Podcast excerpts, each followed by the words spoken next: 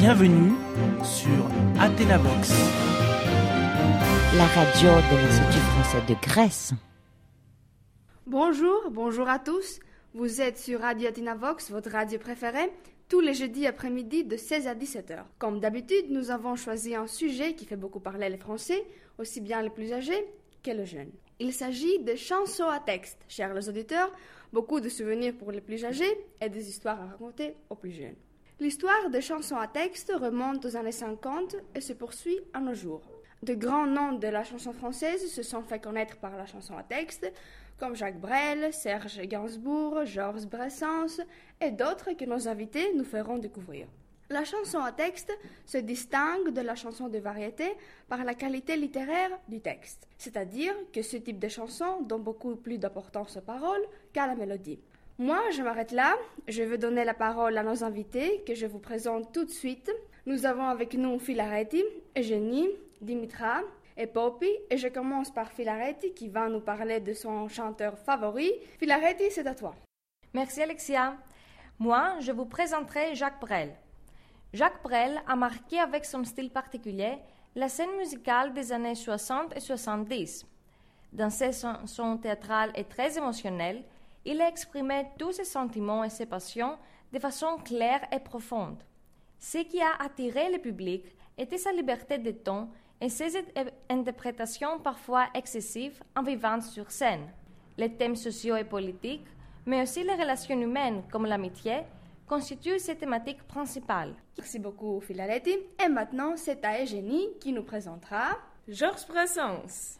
Alors, Georges Brassens est aussi un des meilleurs musiciens français.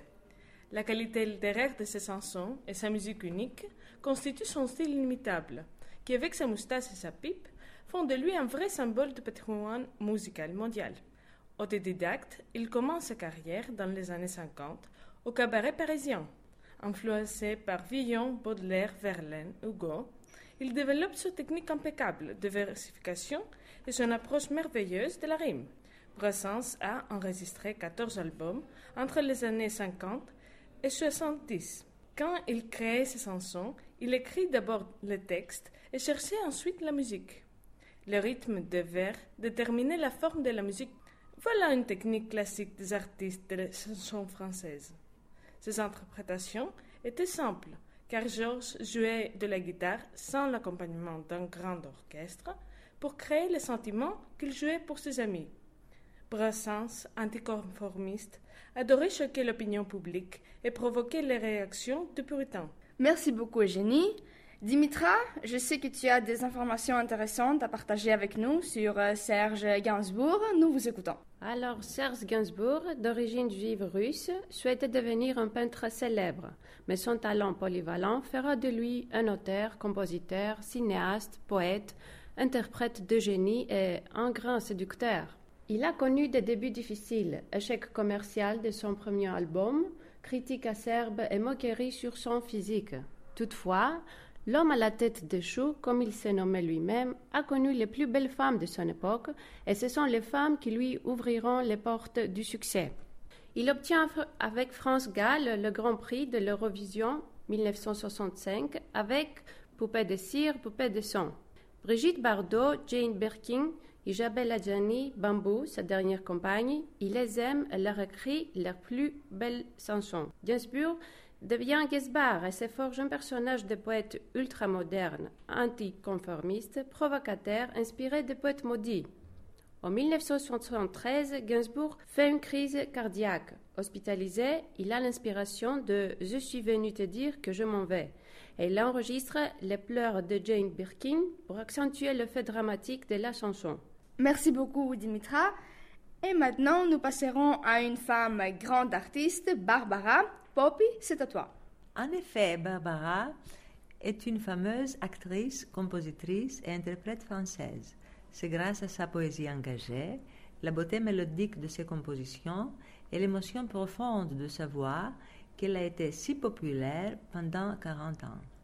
Barbara a aussi joué dans trois films pour le cinéma et deux comédies musicales sur scène. Le prix Barbara est décerné chaque année à une jeune chanteuse francophone depuis 2010. Beaucoup de ces chansons sont devenues des classiques de la chanson française, comme Dis quand reviendras-tu, Göttingen, La Dame Brune, L'Aigle Noir, Marienbad, Ma plus belle histoire d'amour. Merci beaucoup, Poppy. Et passons maintenant à la nouvelle génération de la chanson à texte. Je donne tout de suite la parole à Pierre, qui nous parlera d'un grand artiste contemporain, Stromae. Ou plutôt Stromae, comme il préfère lui-même être appelé. Sans aucun doute, Stromae est un des plus célèbres chanteurs francophones de sa génération. Et ce n'est pas par hasard que certains l'ont comparé avec Jacques Brel. Tous les deux sont d'origine belge et ils traitent dans leurs textes de sujets complexes en parlant de la souffrance humaine. Leurs interprétations sont souvent exceptionnelles et bouleversantes, mais les ressemblances s'arrêtent ici et personnellement, je pense que ces comparaisons sont assez précoces. Stromae n'a sorti que deux albums jusqu'à maintenant. Parmi ces chansons, on trouve des chansons sur les relations amoureuses, le manque du père, un hommage à Césaria Evora et même une chanson sur les maladies terminales. Les paroles de ces chansons contiennent beaucoup de jeux de mots et sont souvent assez innovantes. C'est pour cette raison que l'Académie française l'a honoré il y a quelques mois avec la grande médaille de la chanson française. La musique de ces chansons incorpore des éléments du hip-hop, de la musique électronique et de la musique pop. La plupart de ces chansons sont disponibles en ligne gratuitement et ces clips vidéo sont souvent de grandes productions de haute qualité. Merci beaucoup Pierre. Un grand merci à tous nos invités. Je vous remercie tous pour vos interventions. Et bien sûr, un grand merci à vous, chers auditeurs, pour être encore une fois avec nous sur Radio Vox, votre radio préférée. À la semaine prochaine avec encore un sujet intéressant. Au revoir.